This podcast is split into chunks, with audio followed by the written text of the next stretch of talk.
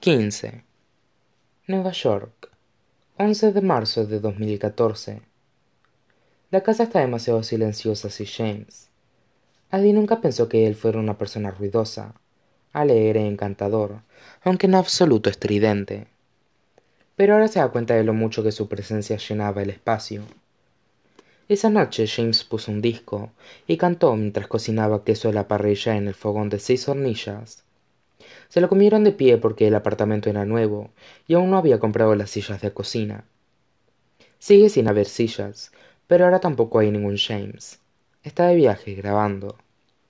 Pero que el piso se extienda a su alrededor, demasiado silencioso y grande para una sola persona.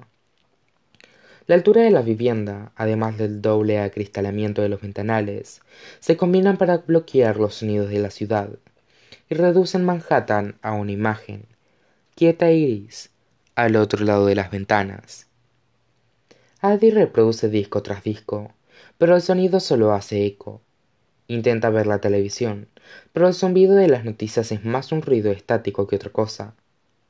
Al igual que el diminuto coro de voces de la radio, demasiado alejadas para parecer reales. El cielo de fuera posee un tono gris invariable, y una fina neblina de lluvia difumina los edificios. Es uno de esos días perfectos para esconder el fuego de leña, prepararse una taza de té y sumergirse en un buen libro.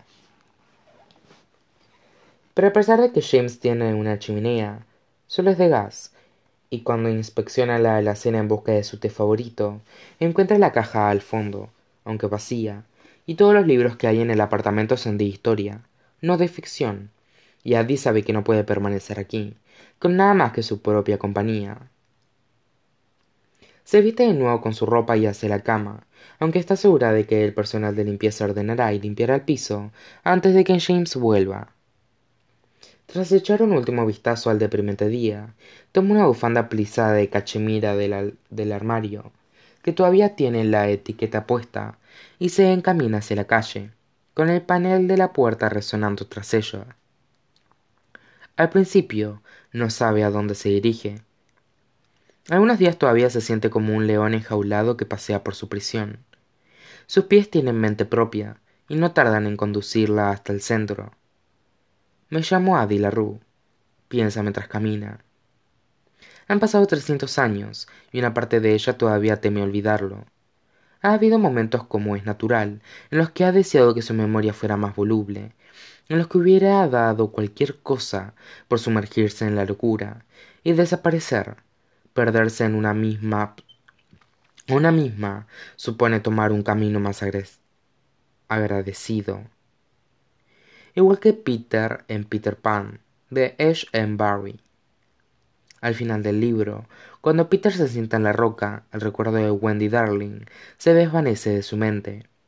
Olvidaré triste, desde luego, pero que te olviden resulta solitario. Recordar cuando nadie más lo hace, yo me acuerdo, susurra la oscuridad, casi con amabilidad, como si no fuera él quien la maldijo. Tal vez sea el mal tiempo, o quizás su estado de ánimo sensiblero, lo que conduce a Adi a lo largo del extremo oriental del Central Park, hasta la calle 82 y el vestíbulo de mármol del West del Museo Metropolitano de Arte. Adi siempre ha sido aficionada a los museos, son espacios donde la historia se recopila en un lugar ajeno, donde el arte se ordena y los objetos se descansan en, en peanas.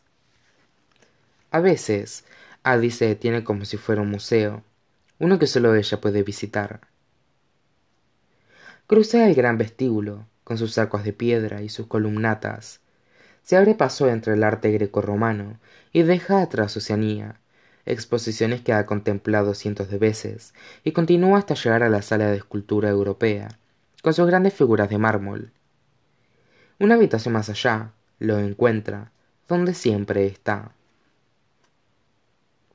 Reposa en una vitrina apoyada en la pared, flanqueada a ambos lados por piezas de hierro o de plata.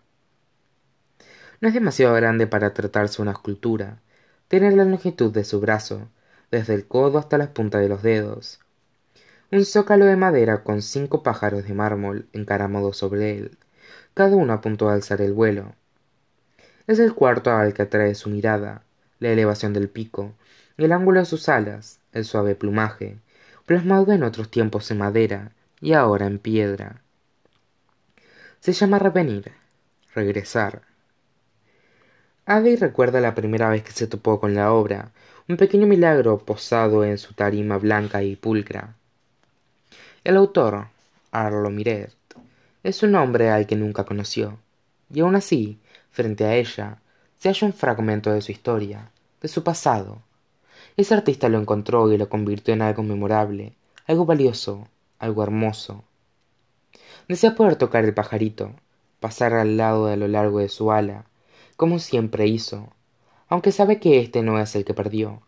Sabe que éste no fue tallado por las fuertes manos de su padre, sino por un desconocido. A pesar de todo, está ahí, es real y de alguna manera le pertenece. Un secreto guardado, un registro, la primera huella que dejó en el mundo mucho antes de saber la verdad, que las ideas son mucho más indómitas que los recuerdos, que anhelan y buscan formas de arraigarse.